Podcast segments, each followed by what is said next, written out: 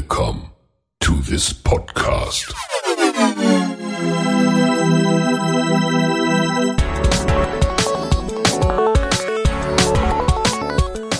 Water Polo Expert Talk. Get the insights.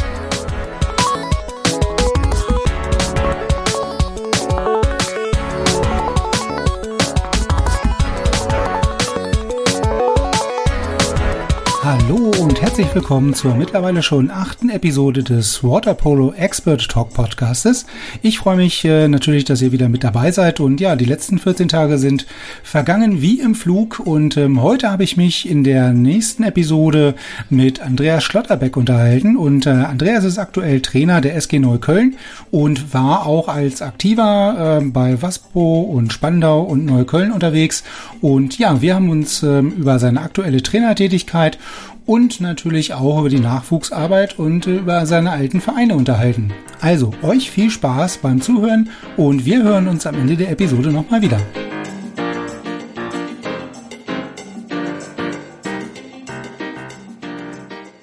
Ja, Andreas, hallo. Ähm, herzliche Grüße nach Berlin. Ähm, nächster Podcast steht an. Äh, vielen Dank für die, für die Zeit und dass das, ähm, ja, ich wiederhole es gerne, äh, auch wieder diesmal sehr, sehr äh, äh, ja, sehr schnell und unkompliziert geklappt hat. Vielen Dank dafür. Ähm, bevor wir dann ja in das, in das Gespräch sozusagen einsteigen, würde ich dich vielleicht äh, erstmal bitten, dich ähm, kurz vorzustellen. Ich denke mal, so die ganzen äh, Sachen und Turniere und so, die, die äh, werden wir dann gleich im Laufe des Gesprächs wahrscheinlich noch abhandeln. Aber für, für die zwei, drei Leute, die äh, dich noch nicht kennen, die Zuhörer, vielleicht kurz von deiner Seite eine kurze Vorstellung. Von meiner Seite. Ja, hallo erstmal zusammen. Und hallo Andreas, die Namensvetter. Ähm, ich bin Andreas Stotterbeck, 38 Jahre alt, seit 91 dem Wasserball verfallen, habe dann äh, ziemlich schnell erkannt, beziehungsweise meine Trainer dann auch erkannt, dass ich irgendwie Talent habe. Bin dann weiter hängen geblieben und so hat sich das alles entwickelt vom SC Wedding bis äh, Spandau 04 und dann am Ende dann nochmal äh, zu Waspo Hannover, zwei Jahre. Und dann die Karriere ausklingen lassen bei der SG Neukölln. Und ähm, ja, dann mit einem Jahr Pause habe mir das dann von draußen ein bisschen angeguckt und äh, hatte den großen oder die große Idee, äh, dann selber dann als Trainer an Beckenrand tätig zu werden. Und ja, die SG Neukölln hatte nichts dagegen und hatte mir das dann angeboten. Und ja, jetzt bin ich bei der SG mhm. Neukölln als Trainer aktiv und freue mich, dass ich da äh, mein Wissen äh, weitergeben kann und den Jungs äh, auch helfen kann. Mhm. Und jetzt sagtest du ja gerade, äh, dem, dem Wasserball verfallen. Äh, das, das ist ja auch was, was ich mit den ganzen anderen bisherigen Gesprächen auch so festgestellt habe, dass die Leute, die mit Wasserball anfangen und dann wirklich auch über die lange Zeit dabei bleiben, dem ganzen Wort wirklich ja äh, im wahrsten Sinne des Wortes verfallen sind. Ne? Also äh, wenn man da irgendwie mal ein paar Wochen, also gerade jetzt ist das halt eine Ausnahmesituation mit Corona, aber ein paar Wochen kein Wasserball hat, äh, das war in der Vergangenheit schon ähm, sehr schwer zu ertragen oftmals. Ne? Also wenn man dem Ganzen verfallen ist wenn man, ich sage jetzt mal so, wenn man jetzt aktiv ist und äh, keine Familie und sonstiges hat, dann äh, wird es einen schnell langweilig, weil ähm, ich kenne es halt auch aus der aktiven Zeit, wo die Familie oder wo es halt nicht äh, so mit der Familie dann war, dass man dann halt schon, weiß ich, eine Woche und dann war man halt nervös und wollte unbedingt wieder irgendwie ins Wasser und spielen halt. Ne? Hm. Und man muss ja, äh, man muss ja ehrlich sein, ist halt wirklich eine Sportart für teilweise Verrückte halt, ne? Wer, wer knüppelt halt, weiß ich nicht, äh, zehn Kilometer in einer Woche, schwimmt da runter und dann muss er noch irgendwas mit Beinen machen und spielen. Also schon, man muss schon halt positiv verrückt sein, um diese Sportart auszuüben. Und dann verfällt man halt auch ganz schnell, ne? Also macht ja auch Riesenspaß. Genau, und der Riesenspaß war es ja dann wahrscheinlich auch, der dich dann, äh, ich sag mal, anfänglich äh, vom Wasserball überzeugt hat und über die Jahre hinweg dann natürlich auch dabei behalten hat, ne? Ich sage jetzt mal, ja, ist, na klar, also halt alleine schon ist eine Teamsportart und man hat dann halt äh, mit den mit den zwölf anderen in der Mannschaft äh, viel gemeinsam, beziehungsweise sind da Freundschaften entstanden. Unter anderem dann auch, ähm, ich habe vorhin auch gesagt, so wie das, das wir heute ja uns im Schwimmbad getroffen haben, habe ich mich ja mit meinem Kumpel Fabi Schröter dann auch getroffen. Ja, und dann, davon zehrt man halt, ne, von diesen Freundschaften. Und ähm, jetzt hast du ja auch vorhin erwähnt, dass die Trainer dann äh, relativ zügig erkannt haben, okay, der Junge hat jetzt irgendwie in irgendeiner Form Talent für den Sport. Gab es da schon irgendwie äh, ja, erste Anzeichen äh, auf irgendeine Position? Äh, was heißt noch eine Position? Der Klassiker war ja dann immer bei mir, der ist groß, der ist schwer, der muss ins Tor. Aber im Tor bin ich äh, damals gar nicht, also ich wurde überhaupt gar nicht im Tor eingesetzt. Äh, nee, ich war erst Center-Verteidiger. Und dann irgendwann habe ich dann äh, relativ schnell erkannt, ich habe Bock auf Tore werfen und dann wurde ich halt vorne dann auch reingeschmissen. Hm. Aber das ist halt alles noch äh, im C-Jugendbereich gewesen. Und dann war ja auch äh, der große Förderer Werner Kniep, der über Jahrzehnte quasi den SC Weddingern geprägt hat im Jugendbereich. Ähm, ja, der hat halt aus jedem, ich sage jetzt mal, aus jedem irgendwie etwas Brauchbares im Wasserball gemacht. Und, ja, ist krass. Und von den Sachen, die er damals äh, uns dann halt in die Wiege quasi mit da gelegt hat, äh, was, was die Training, äh, Trainings, ähm, den Trainingsaufbau äh, angeht, davon habe ich damals, also habe ich, hab ich die ganze Zeit profitiert. Aber wenn, wenn du sagst, okay, der ist groß, der hat einigermaßen eine, eine, eine körperliche Statur, äh, um was dagegen zu setzen in dem Alter schon, der muss ins Tor. Also ich hätte jetzt ehrlich äh, erst vermutet, okay, der ist groß und der hat was entgegenzusetzen, der muss ins Center. Ja, aber so war es ja nicht. Ich war, wie gesagt, ich war dann äh, Center-Verteidiger. Ich hatte ja dann noch äh, das große Glück, dass ich nicht schwimmen konnte und dann über den Wasserball halt erst schwimmen gelernt habe. Also ich würde jetzt behaupten, ich kann bis heute immer noch nicht schwimmen. Da werden bestimmt einige auch sagen, ja, das stimmt. Und so ging es dann halt, äh, ja, im Jugendbereich habe ich da schon gelernt und ähm, habe es dann irgendwie ein bisschen verbessert, mich über Wasser gehalten und dann, ja, am Ende bin ich Nationalspieler geworden und war auch bei Olympia. Also war alles ja nicht so verkehrt, was man da gemacht hat.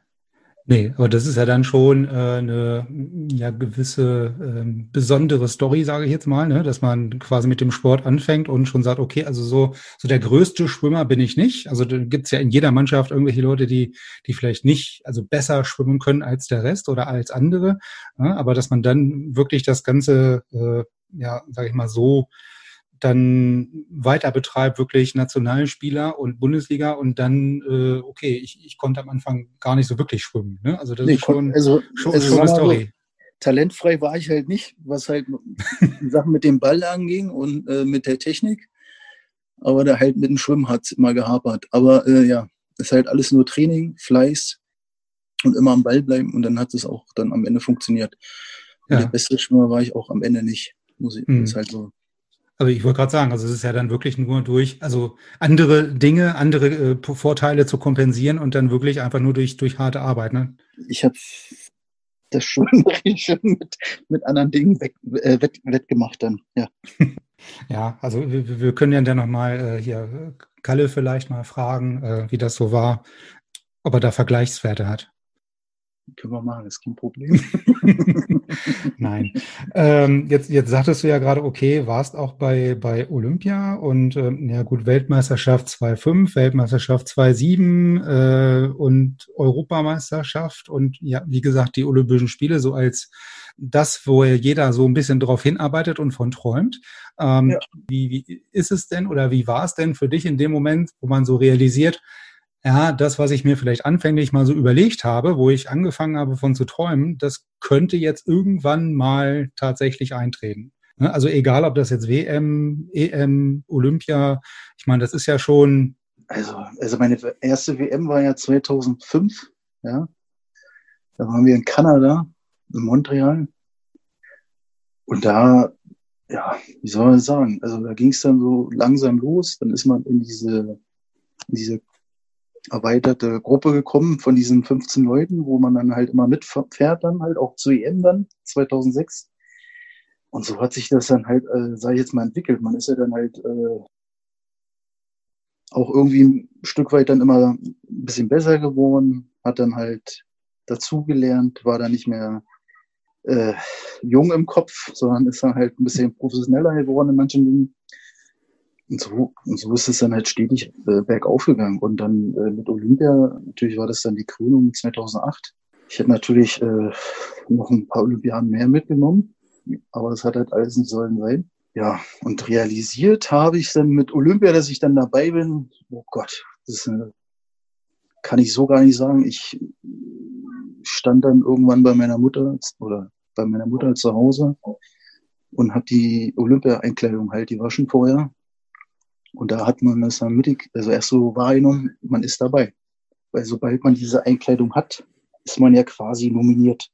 Also so ein Brief oder einfach so, ein, so, ein, so eine Mail oder eine äh, Nachricht von einem Bundestrainer, die, die, die ist dann zwar nett und da steht es dann drauf, aber so wirklich realisieren tut man es erst, wenn man dann, ich sag mal, genau. den Trainingsansor hat. Ja, genau. So war, ja, dann halt bei dieser Einkleidungsprozedere dann, äh, ich weiß nicht, wo, ist ja, wo waren wir denn da? Oh Gott, ist ja schon zwölf Jahre her. Auf jeden Fall halt irgendwo in einer äh, Kaserne, wo nur eingekleidet und ja. Zur Not ja, in Warendorf. Könnte sein. Ja. Nee, Warendorf war das nicht. Das wüsste ich. Ich weiß es nicht. Ich glaube, es war Mainz oder in Frankfurt. Irgendwie so. Ja. Ähm, und wenn wir jetzt mal von diesen ja, Höhepunkten, also EM, WM, ich glaube, es gab ja noch äh, den Vereinswasserball, ne? Also sagtest du ja, dass du dann irgendwann äh, von dem SC Wedding zu Spandau ähm, wahrscheinlich im, im Jugendalter irgendwo schon gewechselt bist, ne? Genau, da gab es ja dann die tolle, was es ja heute auch gibt, aber bei uns gab es ein bisschen in einer anderen veränderten Form mit diesem Zweitstadtrecht. Hm. Und dann konnte man, gut, man, man kann es ja jetzt auch, aber äh, damals war Wedding ja noch in der zweiten Bundesliga, das gab es auch, ja. Und dann habe ich halt in der zweiten Bundesliga noch für Wedding gespielt, in der ersten Liga dann quasi für Spandau und gleichzeitig aber noch äh, in der A-Jugend dann äh, für Wedding. Oh, volles Programm. Das war äh, an einem Wochenende dann halt alle, alle äh, Klassen quasi abreisen. Das kam, ja, es kam ein paar Mal vor, ja. Hm. Das war und, ordentlich. Ja, und, und bei Spandau ist es ja dann auch relativ lange geblieben, sagtest du ja auch, bis auf die letzten zwei aktiven oder zum Schluss die zwei Jahre nochmal bei Waspo. Jetzt ist es ja so, dass man in oder bei Spandau, mit Spandau, ähm, ja eigentlich in der Vergangenheit immer so ein bisschen die Uhr nachstellen konnte, dass man zumindest, also deutscher Meister oder Pokalsieger oder irgendeinen Titel halt im Jahr irgendwie holt. Das war ja äh, quasi normal. Ja. Wenn man den jetzt ein oder zweimal holt, ja, oder äh, es gibt ja immer noch so diesen, diesen, diesen einmaligen äh, deutschen Meistertitel beispielsweise von äh, Waspo, der da so in der Mitte äh, von diesen ganzen Spandauer Erfolgen klebt. Ähm, mhm. das, das, nimmt man natürlich dann als Beteiligter, ich sag mal in dem Fall was Borana, natürlich ganz anders wahr oder freut sich vielleicht ganz anders, als wenn man das jetzt in eine Serie gewinnt. Würdest du sagen, da gibt es einen Unterschied oder ist jeder Pokalsieg und jede deutsche Meisterschaft trotzdem immer wieder, naja, hat denselben Stellenwert? Klar ist man am Schluss deutscher Meister, es hat denselben Stellenwert, aber so emotional? Also, also jede Meisterschaft und der Pokalsieg, die ich auch habe mit Sprunghoff, er hatte immer einen anderen Stellenwert, ist ja ganz klar. Ne? Gab es dann halt manchmal eine Meisterschaft, die war relativ klar da mache ich auch kein Hehl drum. Das war dann halt wirklich, äh, da war nicht so viel Widerstand da, sagen wir es mal so. Aber natürlich gab es dann halt auch Serien, äh, wenn ich dann an Cannstatt denke oder an Duisburg dann und ähm, ja, dann die Serien dann äh, mit Waspo dann zusammen gegen Duisburg im Halbfinale. Oh, das waren schon, das waren schon schöne Spiele und es hat auch Spaß gemacht. Und dann freut man sich natürlich, wenn, wenn dann am Ende dann äh, meine Mannschaft dann oder in der Mannschaft, wo ich dann spiele äh, oder gespielt habe, äh, als Sieger dann hervorgeht. Ne? Hm. Also dann ist man halt auch ein Stück weit dann halt erleichtert und freut sich, dass man es geschafft hat. Aber wenn, wenn, wenn du sagst, äh, genau dieses, äh, es hat am meisten Spaß gemacht, wenn der Gegner so auf Augenhöhe war und man sich dann durchsetzen konnte, im Gegensatz zu dem, wenn so eine Serie relativ klar ist oder klar ausgeht beispielsweise. Ähm, das ist ja jetzt in den letzten Jahren auch so besser geworden, ne? dass, dass die Serien vielleicht ein bisschen ausgeglichener, zumindest oben bisschen ausgeglichener sind. Ich sag, ich sag mal so, jetzt, jetzt nicht, nicht, dass mir die Worte im Munde verdreht werden. Auch die, ähm, die vermeintlich äh, leichte Serie war auch schön und hat auch Spaß gemacht, weil man muss ja auch ehrlich sein, man kriegt es ja alles äh, nicht mhm. geschenkt und man muss ja dann auch schon viel investieren, damit das auch so leicht ist. Und dementsprechend war das für uns oder für mich dann halt auch äh, ein Stück oder war halt dann befriedigend und äh, man war dann halt auch erleichtert, dass man es so über die Bühne bekommen hat. Mhm. ist halt so. Und die jetzt, jetzt zu der momentanen Situation mit Spandau und Waspo, natürlich ist es dann schön, ist es spannend, dann so die Spiele zu sehen. Aber ist halt so wie äh, in den letzten Jahrzehnten dann halt, gibt es immer zwei Mannschaften. In der Regel ist dann halt immer Spandau einer davon und jetzt ist es halt über einen längeren Zeitraum natürlich jetzt Waspo. Vorher war es dann Duisburg und vorher war es dann Cannstatt. Ich würde mir, mir natürlich wünschen, wenn es halt, ja, ich jetzt mal, äh, unter den ersten acht halt mehr Reibung geben würde. Aber das ist halt natürlich äh, geschuldet der, der Professionalität von den ersten beiden. Und deswegen äh, werden die halt auf lange Sicht äh, weiter da oben sich duellieren und äh, schöne, spannende Spiele zu sehen hm. sein. Aber wenn, wenn, wenn du sagst, okay, die beiden da oben, ne, also äh, hat es dann auch wirklich, ich meine, klar ist, ist das Geld und sind die Finanzen immer mal ein Punkt bei sowas, ne? Aber würdest du sagen, es sind jetzt einfach nur die finanziellen ähm, anderen Vorzeichen, die diese Vereine haben, im Gegensatz zum Rest der Liga? Ja, ich sage mal so, die äh, durch die finanziellen Mittel, die die die beiden Vereine haben, können sie natürlich professionell aufstellen und dementsprechend halt auch den, einen anderen Spieler holen oder halt renommierten Trainer dann halt, so wie bei Spandau dann halt am Beckenrand stellen, der dann quasi dann wirklich die Jungs zur Höchstform peitscht, ja. Und Duisburg, äh, ja, ist auch lange Zeit, äh, haben viel investiert, werden, ich glaube jetzt über die, oder in der neuen Saison halt, äh, so wie ich das jetzt mitbekommen habe, auch in die Jugend wieder investieren, was ja gar nicht verkehrt ist für den deutschen Fußball. genau. Und Potsdam versucht ja auch halt quasi die, die jungen Talente halt äh, zu fördern. Also ich glaube, es muss irgendwie so ein Mittelweg stattfinden. Waspo versucht das jetzt auch, zumindest äh, mit dem White Sharks dann in Kooperation. Spannung macht das natürlich auch. Aber bei Spandau ist halt ähm, die Problematik, dass halt äh, wirklich dann halt 13 top ausgebildete Leute dann da oben mitspielen und es natürlich schwierig ist für einen, so einen 18-Jährigen, ähm, den Topspieler dann auch mal zu verdrängen. Mhm. Ne? Das, das hat ja bei mir auch ewig lange gedauert, muss man ganz ehrlich sein. Ich hatte natürlich den großen, das große Glück, dass damals 2004 Thomas Schelvites, der vor mir dann noch war, dann weggegangen ist und dementsprechend dann ich die Lücke auffüllen mhm. konnte. Und davon habe ich halt auch profitiert. Ne? Man muss halt auch dann Glück haben. genau, aber das ist zum Beispiel auch ein Punkt, den, den ich jetzt auch schon oft, oft gehört habe, so nach dem Motto, es gehört halt nicht nur Fleiß und auch ähm, ein Stück weit natürlich Talent dazu, was man mitbringt, sondern man muss halt im richtigen Moment auch selber am richtigen Ort sein und zum richtigen Zeitpunkt halt auch mal vielleicht den einen oder anderen Förderer oder Mentor oder wie auch immer dann in dem richtigen Moment treffen. Ne? Also da halt auch viel, ist auch viel äh, Glück dabei, sage ich jetzt mal, bei einem Talent und bei einem Fleiß, den ich vielleicht mitbringe.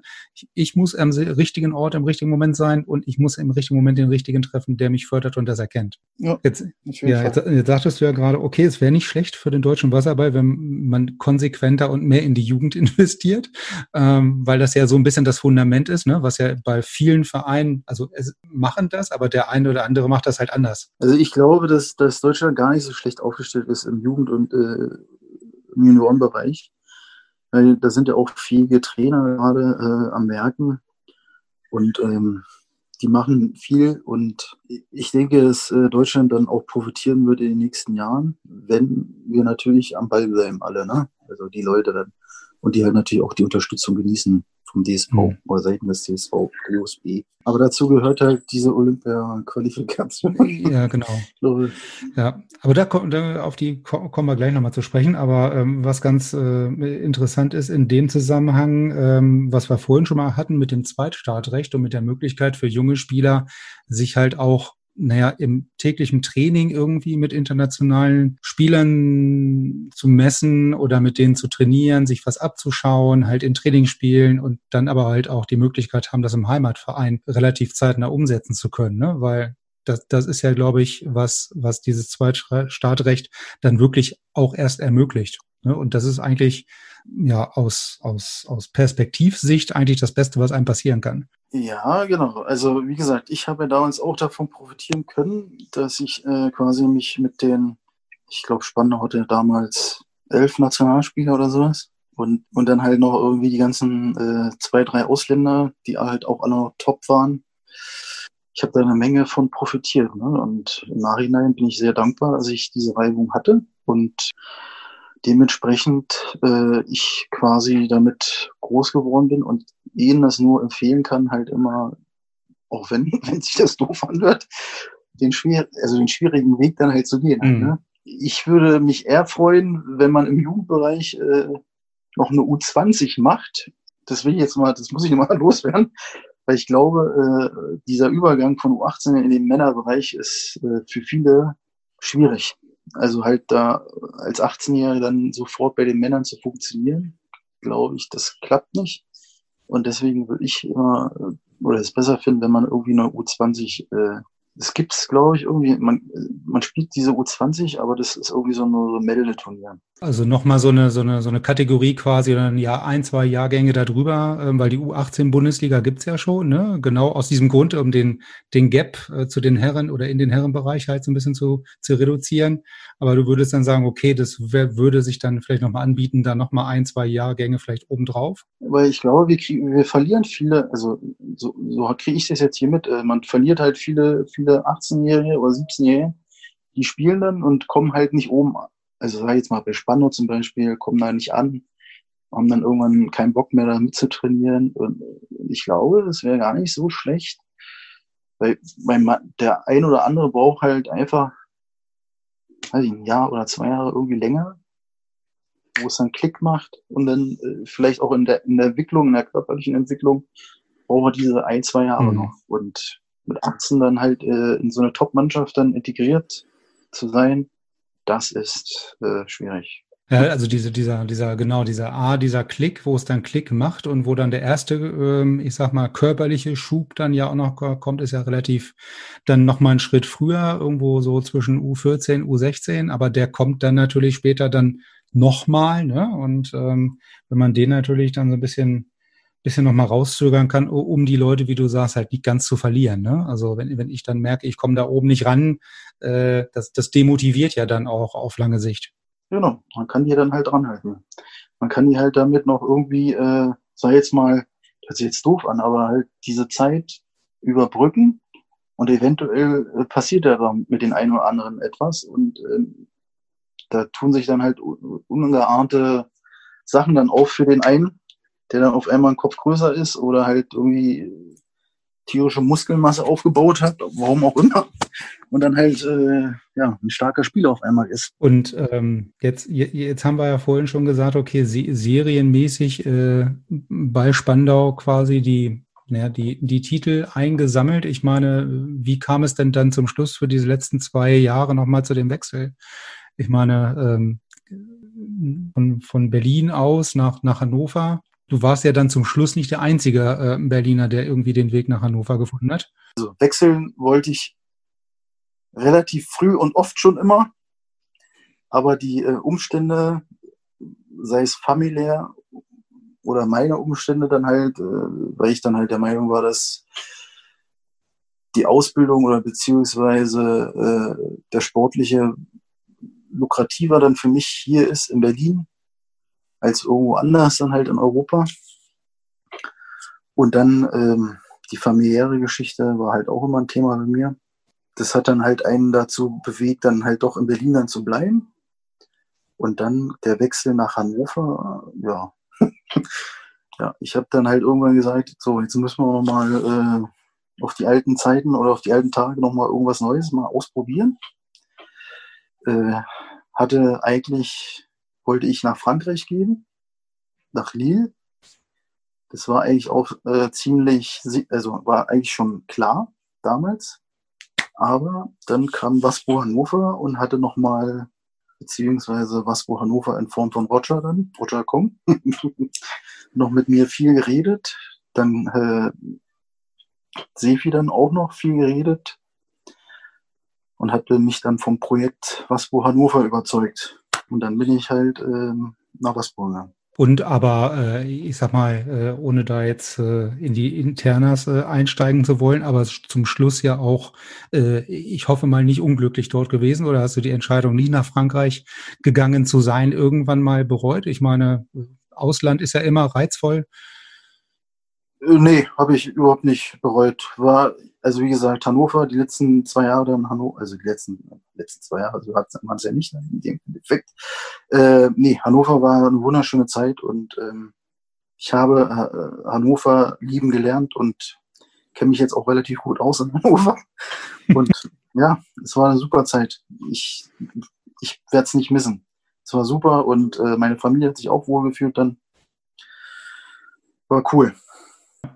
Ja, also man, man hat auch wirklich das Gefühl, irgendwie jedes Jahr so, oder ja, jedes Jahr oder kontinuierlich halt irgendwelche Puzzleteile dazu zu bekommen. Ne? Da steckt schon, steckt schon ein Plan hinter und ich denke mal, der geht auch immer weiter auf, sagen wir es mal so, ne, wie du schon sagst. Also in Europa bewegt sich viel oder hat sich jetzt halt äh, relativ viel bewegt mit den ganzen Wechseln. Wenn die ähm, das äh, Final Eight dann nächstes Jahr dann wieder in Hannover haben, da, da geht vielleicht dann doch der ein oder andere Sieg mehr als letztes Mal wie gesagt, äh, es kann ja nur, oder der deutsche Wasserball kann ja von so, solchen Dingen ja nur profitieren. Und am Ende, äh, es hört sich dann doof an, profitieren ja auch die Vereine, die quasi, äh, sage ich jetzt mal, nicht diese Professionalität oder diese professionelle Umfeld haben, profitieren ja auch dann davon. Ja, dann werden ja wieder andere, oder gibt es ja dann wieder andere Möglichkeiten. Und dann fällt vielleicht der ein oder andere Spieler oder beziehungsweise äh, steigt ja dadurch vielleicht auch das Interesse am Wasserball wieder und ähm, die Jugend hat dann wieder Bock auf Wasserball und sagt, geil, ich bleib, ich bleib weiter noch beim Wasserball ähm, und versuche irgendwie äh, mich da hochzuarbeiten. Dann spiele ich vielleicht auch mal Champions League oder komme zu einer Europameisterschaft oder Weltmeisterschaft oder äh, im oder möglichst größten Fall zur Olympiade. Ne? Ja, also dieses Final Eight hier äh, vor der Haustür zu haben, das war schon war schon sehr beeindruckend, ne? Und alleine vom, vom Umfeld und von den Möglichkeiten, ich meine, wenn das dann Jugendliche dann sehen, die Wasserball spielen und da mal hingehen, äh, wie oft auch immer, das, das macht wahrscheinlich schon was mit einem. Das kann ich mir schon gut vorstellen. Auf jeden Fall. Wie gesagt, ich 90 war Olympia-Qualifikationsturnier in, in Berlin, in Hohenschönhausen. Oder war ich als kleiner Steppke da und durfte dann halt auch mithelfen und ähm, habe quasi äh, die Top-Stars damals gesehen und äh, miterlebt. Ja, das hat auf jeden Fall auch Spaß gemacht und das hat auch äh, bei mir dann halt auch den, wie sagt man den Ehrgeiz entwickelt, dass man da irgendwie auch hin will und hin möchte. Jetzt sagtest du ja gerade schon, ähm, profitieren. Ähm, was, was mich noch mal interessieren würde, ist, ähm, was wir im, im, ich sage mal in Anführungsstrichen, im Vorgespräch ja auch schon mal hatten, ist die, diese ähm, DOSB-Förderung oder die, dieser, die, diese Idee des, des Mechanismus der Förderung des Wasserballs. Da gab es ja auch, ich glaube, im Vorfeld von Olympia 2016 ja auch nochmal so eine, ne, ich sag mal, unglückliche Aussage ähm, des DOSBs, äh, dass, dass die Qualifikation irgendwie für Rio total unrealistisch ist und äh, man sich doch jetzt auf, auf, auf Tokio ausrichten müsste. Wie, wie, wie siehst du denn diese, diese, diese, dieses Förderungssystem des DOSB? Oh Gott, also muss ich mal kurz eine Zwischenfrage stellen. Ist das, also ich will ja nichts Falsches sagen. Ist es immer noch wie, wie, wie vor vier Jahren oder hat sich das schon wieder geändert? Ich weiß es eben nicht. Ich stecke da auch nicht drin. Also damals war, ja, war es ja so, dass halt nur die, ähm, die erfolgreichen Sportler und Sportarten halt davon profitiert haben. Und die nicht so erfolgreichen, sei es halt, ähm, ja, weil sie halt nicht diese Profiligen haben, wie äh, andere Sportarten oder halt diese dicken oder großen Sponsoren, die halt einen unterstützen. Genau. Und der Wasserball halt leider, oder nicht leider, sondern ähm, nicht so in diesem Fördertopf war, wo die, ähm, wo halt der einzelne Sportler halt dementsprechend ja, eine Förderung bezogen hat. Ich weiß gar nicht mehr, wie viel es war. Also ich glaube, bei uns war es sogar die Problematik, dass wir halt in Kategorien eingeteilt worden sind und äh, wir, ich sage jetzt einfach mal, die Wasserballer in, in der B-Kategorie waren. Und wenn man dann halt noch Bundeswehrsoldat war, dann hat man gar nichts gekriegt. So war das damals. Aber halt wiederum die in der A-Kategorie waren und bei der Bundeswehr haben trotzdem etwas bekommen. Diese Sportarten. Es war jetzt nicht viel damals, aber ähm, Kleinvieh macht ja auch Mist. Und wenn man äh, mit der Sportart an sich per, oder per se, eh, ich sag mal, seinen Lebensunterhalt ähm, bis zur Rente nicht, äh, ja, wie sagt man das? Man wird damit zum einen nicht reich, ne? Man kann da nicht ein Leben lang deinen Lebensabend beschreiten. Sondern muss es dann halt gucken, sparen, ja. Und damit man dann halt, sage ich mal, ein kleines Polzerchen hat, dass man sich vielleicht davon irgendwie eine Anschaffung machen kann, sei es halt, weiß ich, ein Grundstück oder Immobilie Genau. Und manche Sportarten, ja, wie gesagt, die haben halt schon alleine durch ihre durch die Sponsoren halt ja ein super cooles und tolles Umfeld, professionelles Umfeld und wir die Wasserballer mussten halt dann sei jetzt mal, sei es halt für die Trainingslager halt um jeden Cent kämpfen. Aber wiederum haben wir das halt aber auch irgendwie immer alles hinbekommen. Und dafür bin ich auch, oder bin ich, glaube ich, äh, sehr dankbar, dass wir das alles so umsetzen konnten und halt auch das ein oder andere Trainingslager machen durften. Und der DOSB hat uns ja trotzdem äh, unterstützt. So ist es ja nicht, ne? Muss man auch mal ehrlich sein. Wir haben ja viel von profitiert auch. Ja, aber wenn, wenn man dann gerade an diese großen Töpfe nicht drankommt und es dann trotzdem schafft, ist man ja vielleicht auch ein Stück weit noch ein bisschen stolzer drauf, ne, dass man es trotzdem geschafft hat. Mehr aus eigenen Stücken sozusagen, ohne die mega finanzielle Unterstützung vielleicht. Das ist ja dann auch nochmal was, ne? Also wenn man es dann trotzdem schafft. Ja, es steht und fällt alles immer mit Olympia, ja, komischerweise. Und wenn ich dann dran denke, dass wir im Jahr 2012, äh, sage ich es einfach mal, Fünfter bei der EM geworden sind und dann halt das Olympia-Qualifikationsturnier äh, in, in oh, wo waren es, verbrannte Erde in, in Edmonton da tierisch dann, ja, oder unterirdisch dann im letzten oder in einen entscheidenden Spiel dann halt gegen, oh, wie hießen sie damals? Was war das? Ähm, welche Republik? äh, Mazedonien war, genau, Mazedonien. Äh, da dann auf einmal verlieren und dann raus ist aus dieser Olympia-Förderung, war schon krass, dass man dann quasi nicht mal äh, für ja, einen fünften Platz bei der EM nichts bekommen hat, weil ja dann das Olympiaturnier höherwertig war in diesem Jahr. Ja, da hat man halt gedacht, man kriegt irgendwie noch äh, eine Förderung, aber dem war dann nicht so. Ist schon nicht so schön, wenn man dann halt, wie du schon sagst, dann für, für so einen erreichten fünften Platz bei der Europameisterschaft, der ja nicht, der, der ja genauso äh, hart erkämpft ist und nicht unbedingt erwartbar ist äh, oder war vielleicht, dann nichts kriegt, ne? Ja, also nichts haben wir ja auch nicht bekommen, aber äh, man hatte halt diese, diese Förderung dann quasi für diese Platzierung, gibt's halt auch immer irgendwie Förder, Fördergelder, die hat man dann halt nicht bekommen. Und das war halt sehr schade. Wir nagen alle nicht am Hungertod und wir sind, also ich habe großes Glück gehabt mit der Bundeswehr, dass ich das damals äh, machen konnte und durfte und da auch jahrelang ähm, dabei sein durfte. Natürlich wird wieder der eine oder andere sagen, äh, ja, warum hätte doch ein Jugendlicher den Platz kriegen können. Aber ich sage jetzt mal so, die Nationalmannschaft hat davon auch profitiert, dass wir halt ähm, diesen, diese sechs, sieben Leute dann immer bei der Bundeswehr hatten und die halt auch professionell trainieren konnten. Und es hat uns auch, oder beziehungsweise der, der Nationalmannschaft ja nicht geschadet. Mhm. Wenn man jetzt, die Leute sind ja auch alle bei der Bundeswehr, die Älteren, und die profitieren ja dann auch von diesen Trainingsbedingungen. Ne?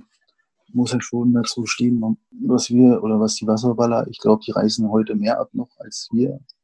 Oder genauso wahrscheinlich vom Trainingsumfang. Wenn man das dann wieder im Verhältnis sieht, dann zu manchen anderen Sportarten, die weniger Aufwand betreiben. Ja. Aber nichtsdestotrotz, äh, ich glaube, wir sind, äh, der Wasserball ist gut aufgestellt. Ähm, ich, wollte gerade sagen, das wäre nämlich jetzt meine nächste Frage gewesen. Also wir hatten ja vorhin schon mal das Olympia-Qualifikationsturnier so leicht angerissen, äh, wo ich sagte, wir kommen da später nochmal drauf. Ähm, jetzt sagtest du ja, der, der deutsche Wasserball an sich ist eigentlich ganz gut aufgestellt. Wie würdest du denn jetzt die Chancen dann äh, Anfang nächsten Jahres so ein bisschen beurteilen? Oh, das ist, das ist echt, ne, das, da kann ich mich gar nicht so äußern, weil allein jetzt schon durch Corona, äh, dass wir dann quasi drei Monate hier in der Luft hingen, ja, und jetzt so äh, Stück weit Normalität einkehrt bei jedem.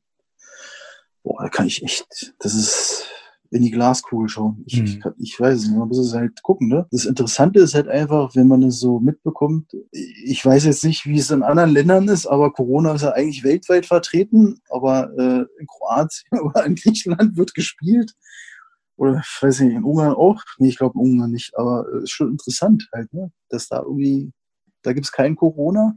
Also wird zumindest in anderen äh, Ländern deutlich früher wieder gespielt, ne? Das stimmt. Die spielen jetzt, also weil ich jetzt mitgehört habe, in Kroatien spielen sie, haben sie jetzt Pokal ausgespielt und Meisterschaft. Mhm. Und in Griechenland haben sie jetzt die Meisterschaft halt zu Ende gespielt irgendwie. Also schon spannend halt, ne? Das dann zu sehen. Und bei uns äh, in Deutschland, wir müssen halt gucken, Hygienekonzept einhalten und äh, ja, die Abstände einhalten und gar keinen Kontakt.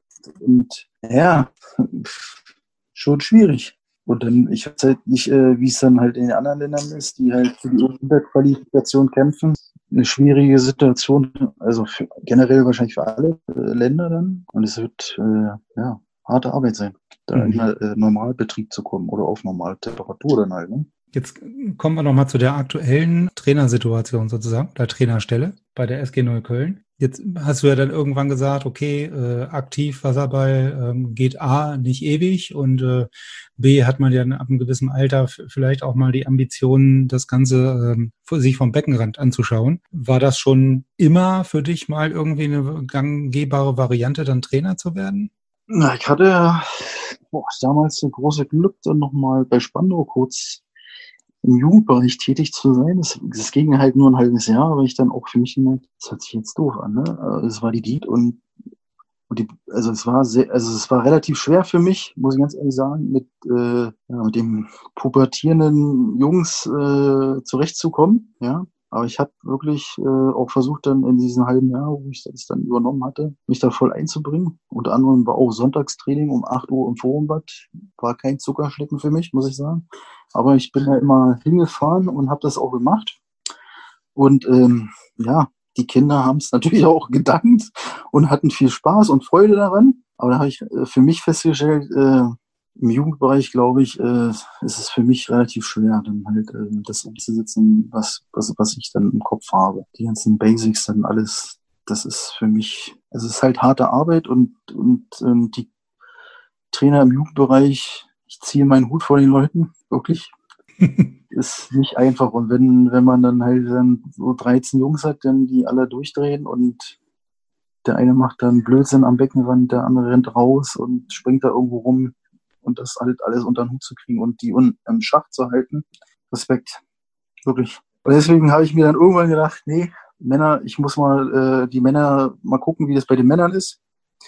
Habe ja dann in dem Jahr, wo ich gar nichts, also wo ich dann aufgehört hatte, dann äh, beim Wedding dann halt äh, als Co-Trainer mitgewirkt, beziehungsweise unterstützt und habe dann äh, relativ schnell gemerkt, dass die eine oder andere Sache da fruchtet, die man mit den Jungs dann gemacht hat und habe dann auch äh, ja, Blut geleckt und hatte auch große Lust, ähm, dann halt als Cheftrainer oder halt als erster oder als erster Trainer dann quasi die Ideen äh, weiterzugeben und dann halt auch die Philosophie, die man so hat, äh, wie man spielen möchte, halt auch weiterzugeben. Ja, das ist natürlich dann erfahrungsgemäß äh, wahrscheinlich im Herrenbereich, wie du schon richtigerweise sagst, natürlich einfacher. Ne? Also was heißt einfacher? Besser rüberzubringen, weil die Leute halt schon dementsprechend die Basics kennen, als jetzt im Gegensatz zu so einer U14, U16, U12. Ja, das waren, ich glaube, das war damals war U11 dann sogar. Das war ganz, das war, äh, es hat Spaß gemacht, ja. Man ist halt auch an seine Grenzen gekommen. auch verzweifelt, aber äh, das gehört halt dazu. Ne? Und bei den, gut, bei den Männern, ähm, gut, man muss sich dann halt, also ich bin, ich versuche dann halt auch ähm, jetzt, jetzt speziell bei, bei den Männern mich dann halt auch selbst dann manchmal zurückzunehmen und dann versuche ich mich selber zu reflektieren und zu denken, okay, du warst früher auch Spieler, hast wahrscheinlich genauso durchzugehabt wie der ein oder andere gerade jetzt, äh, ja, und deswegen ähm, dann halt genau diesen Mittelweg zu finden, das dann halt alles zu bekommen ist manchmal auch nicht so einfach, aber ähm, ich denke, die Jungs bei Köln sind ganz froh, dass sie mich jetzt haben. Wenn, wenn, wenn du sagst, Philosophie weitergeben, die man so im Kopf hat oder die du jetzt im Kopf hast, wie würdest du die beschreiben? Also, wie, wie sieht die Philosophie aus? Lass uns teilhaben. Äh, man hat ja so gewisse Spiel, Spielideen und Denken, die man gerne umsetzen möchte im Wasser. Und ähm, das ist halt schwierig, das äh, über, also jetzt speziell bei Neukölln war es jetzt, wir hatten jetzt die erste Saison oder die erste Saison mit mir zusammen, äh, das dann halt quasi ähm, ja, einzubringen, so gewisse Sachen, die halt aus dem FF dann kommen sollen. Weil ich glaube, dass wenn man ja viel wiederholt, viel äh, übt, und äh, natürlich die Jungs äh, gut vorbereitet, dass man viele Sachen halt, ähm, die natürlich andere Mannschaften mit viel Training über die über die Woche halt äh, einstudieren, eintrainieren, viele Sachen halt ähm, ja, wettmachen kann dann. Natürlich äh, wird man Spandau und äh, Waspo nicht äh, besiegen, aber zumindest ärgern kann man die, die Mannschaften halt. Ne? Und die anderen Mannschaften, die halt ähm, nicht Spandau und nicht Waspo sind, kann man auch ein Stück weit ärgern. Und wenn man die halt, die Leute so motiviert, dass die halt Bock haben, die Sachen zumindest umzusetzen, wir reden jetzt nicht von 100 Prozent umsetzen, sondern von, sag ich jetzt mal, 70 Prozent umsetzen von dem, was man da vorgibt, dann ist man auf einem guten Weg. Und die Philosophie, wie soll ich, boah, ich will sagen, ich, die Philosophie von den ganzen Trainern, die ich über die Jahre hatte, äh, das lasse ich, habe ich mir so für mich die schönsten Sachen rausgepickt und versuche das halt äh, in das Training einzubauen, zu integrieren und umzusetzen. Also das Best-of der letzten 20, 30 Jahre. Ob, ob, ob es jetzt das Best-of ist, ist, weiß ich nicht, aber es ist halt für mich mein Best-of. Dann halt, ne? Da hat ja jeder halt äh, andere andere äh, äh, Sichtweise oder eine andere Sichtweise oder eine an, andere Herangehensweise. Ne? Und äh, wenn, wenn du sagst, okay, die, also äh, wir wollen die anderen Mannschaften irgendwie, die, die, die zu euch kommen oder die dann in dem Fall zu uns kommen, äh, irgendwie ärgern. Ähm, was sind denn jetzt so die nächsten, ich sag mal, Ziele der nächsten ein, zwei, drei Jahre? Ja, also andere ärgern immer nur, macht ja wahrscheinlich auf lange Sicht auch keinen Spaß. Also dann vielleicht auch mal, wie gesagt, die Großen ärgern, aber dann natürlich auch sich dann wieder als festen Bestandteil der Bundesliga etablieren wahrscheinlich. Ne? Also, also mein Ziel war, Dritter zu werden. wurde halt nur belächelt und halt auch von, von der Seite, beziehungsweise mit dem Trainingsumfang wird man nicht Dritter. Wurde mir herangetragen, aber ich weiß nicht ich glaube, äh, wenn man die Jungs gut einstellt und ähm, aus den Möglichkeiten, die man hat, das Beste rausholt und äh, effektiv nutzt, ist das, natürlich ist es dann wiederum, oh, muss man immer aufpassen, wenn man sagt, ist es dann wahrscheinlich wieder schlecht für die Liga, wenn halt Köln mit fünfmal die Woche Training und dreimal Krafttraining ähm, dann Dritter wird und halt andere Mannschaften, die dann wahrscheinlich achtmal noch trainieren im Wasser und dann halt viermal Krafttraining machen, ähm, die hinter uns zu, zu lassen. ist dann wahrscheinlich nicht so angenehm, aber ich glaube, das ist realistisch und auch möglich. Wir haben ja dann, bevor Corona, haben wir ja dann auch äh, die White Sharks geschlagen zu Hause. Relativ, ich will sagen, nicht relativ deutlich, aber dann doch am Ende äh, klar gewonnen gegen die, sodass dann sogar äh, mit Petrak Jokic und äh, mit dem Herrn Sekulic, ja, dass dann so, ja, Petja dann zu mir kam am Ende und meinte, dass wir super gespielt haben. Und das ist dann natürlich dann wieder äh, ein schönes Lob und äh, zeigt mir dann, dass wir doch, doch irgendwo auf dem richtigen Weg sind. Ja, aber dann, dann sich wirklich dann von vornherein schon nach oben zu orientieren und dann die Ziele, ja, man muss es. Äh, ich sag mal, äh, genau so zu setzen, ne? weil wenn ich von vornherein sage, ich will nur Fünfter, Sechster werden, das ist dann, wäre dann blöd. Ja, natürlich ist es blöd. Also ich bin ja, da müssen wir auch realistisch sein. Erster werden ist schwierig. Ne? also das ist ganz, ganz weit weg, bin ich der Meinung, dass wir dann Waspo oder äh, Spannung irgendwann schlagen werden. Aber äh, Dritter ist auf jeden Fall machbar. Ja, und in der Vergangenheit, auch als ich noch aktiv war dann für Neukölln, haben wir auch Potsdam geschlagen und es ist alles möglich. Man muss halt einfach nur dann dran glauben. Und der Wille versitzt der Berge. Ne? Apropos Wille und Berge, äh, wir hatten vorhin schon mal das Thema Jugend, Jugendarbeit und Nachwuchs. Wie sieht's denn da bei euch aus? Also Nachwuchs äh, investiert ihr ja auch. Kommen da denn auch schon vereinzelt Leute bei der ersten, zweiten Mannschaft an? Also ich habe, also ich bin ja dann halt auch so, ich möchte gerne viel oder die Jugendspieler ähm, honorieren, die sich da im Training einsetzen bei uns in den Jugendmannschaften und habe auch versucht, ähm, die zu integrieren. Und jetzt ähm, durch Corona war das natürlich wieder alles. Wir haben, ich sag mal so, wir haben jetzt ein Talent haben wir, aber der ist halt leider noch 15 oder erst 15, leider nicht. Ist jetzt 15 oder wurde 15, äh, ist 15 geworden, Anfang Januar, glaube ich, war das. Und den habe ich auch halt eingesetzt, weil die Statuten es ja zulassen, als Linkshänder. Und wenn ich der eine oder andere würde dann wieder sagen, es wird zu früh, den dann da irgendwie reinzuwerfen, aber ich bin dann wieder der Meinung, ähm, er soll sich halt mit den Älteren messen und auch reiben, weil das dann den größten möglichen Erfolg halt hat für ihn und halt auch ihn am meisten bringt. Und wenn man dann die Leute so fördert und pusht, glaube ich, profitiert auch die Nationalmannschaft dann wieder halt so junge Leute dann halt auch einfach mal reinzuwerfen in diesen Männerbereich. Genau. Mhm. Und ähm, leider hat die U18 von Neukölln momentan ja keinen, den ich jetzt hochholen könnte. Auch wieder geschuldet durch Corona und natürlich durch äh, die oder durch durch die Stellung mit, mit Spandau, dass dann halt das attraktiver ist, bei Spandau dann im Jugendbereich zu spielen, aufgrund der Tätigkeit dann, oder beziehungsweise, äh, dass dann halt die U18-Spieler dann halt auch bei Spandau bei den Männern mit trainieren können, was prinzipiell super ist für die Jungs, die davon auch nur profitieren und halt auch stärker dadurch werden. Wir haben gerade äh, U18, was die U18 geht, angeht bei, bei Neukölln, gerade nicht so viele Leute, die hochkommen könnten. Aber ich versuche, ich versuche jetzt gerade, oder wir versuchen ja dann, also jetzt müssen wir erstmal gucken, wie Corona sich entwickelt, oder wie das generell sich entwickelt jetzt mit dem Wasser, aber ich versuche natürlich, äh, die Leute, die jetzt auf der Strecke bleiben, bei Spannung im Jugendbereich dann halt nach dieser U18 irgendwie dann natürlich für mich zu gewinnen oder für die SG Köln zu gewinnen, äh, weil ich denke, äh, was ich ja vorhin auch gesprochen habe, die brauchen halt einfach noch Zeit, und auch das Vertrauen, dass da jemand ist, der dann auch äh, die Jungs möchte und denen auch die Zeit gibt, dass die sich halt entwickeln können.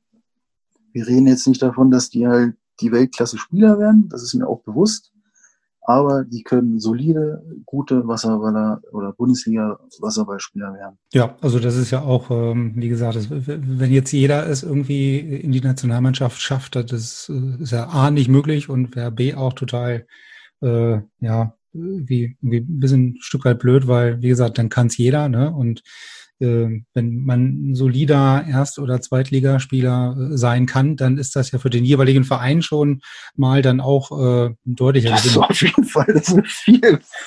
Und ich bin, also ich sage dann halt auch, wenn wir dann mal ein Talent dann haben, was dann auch, sagen wir mal, in die Nationalmannschaft kommen kann, würde ich mich auch nie dagegen wehren, dann, ähm, dass der dann irgendwann sagt, ja, jetzt gehe ich zu Spandau oder ich gehe zu Waspo, würde ich nicht mehr sagen. Aber ich würde den immer raten, bleib einfach noch, sei jetzt mal zwei, zwei Jahre länger, ja, genieße die Jugend und entwickel dich erstmal und dann kannst du gerne dann dahin gehen und dich messen mit den Stärksten. Von mir aus können die Leute auch schon äh, mit denen dann trainieren, weiß ich nicht, zwei, dreimal die Woche, wenn das erwünscht ist und äh, genau. Aber erstmal die Chance geben, den, dass der Jugendliche sich entwickelt ähm, zum Mann. Nee, nee, also deswegen ja auch der äh, dein, dein richtiger Vorschlag ja auch eventuell noch mit dieser U20-Bundesliga, ne? Weil genau diese Zeit ist das ja, ne, mit U18 und U20 und dann Herren halt um diesen, den vorhin auch schon mal erwähnten zweiten Wachstumsschub, äh, ja, dann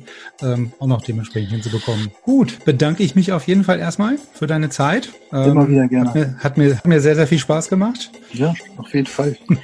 Super, dann, dann erstmal vielen Dank und äh, beste Grüße nach Berlin. Danke, ebenso. Nach Hannover dann, ne? Beste Grüße nach Hannover. Ja, ciao. Tschüss.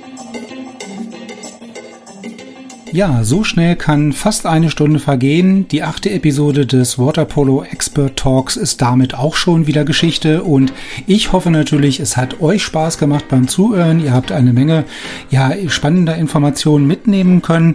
Ähm, vielen Dank an der Stelle nochmal an Andreas. Ähm, natürlich auch toi toi toi, wenn es dann nach der Corona-Pause mit Neukölln am Beckenrand weitergeht. Ähm, und ja, ich bedanke mich fürs Zuhören, hoffe, es hat euch wie gesagt gefallen.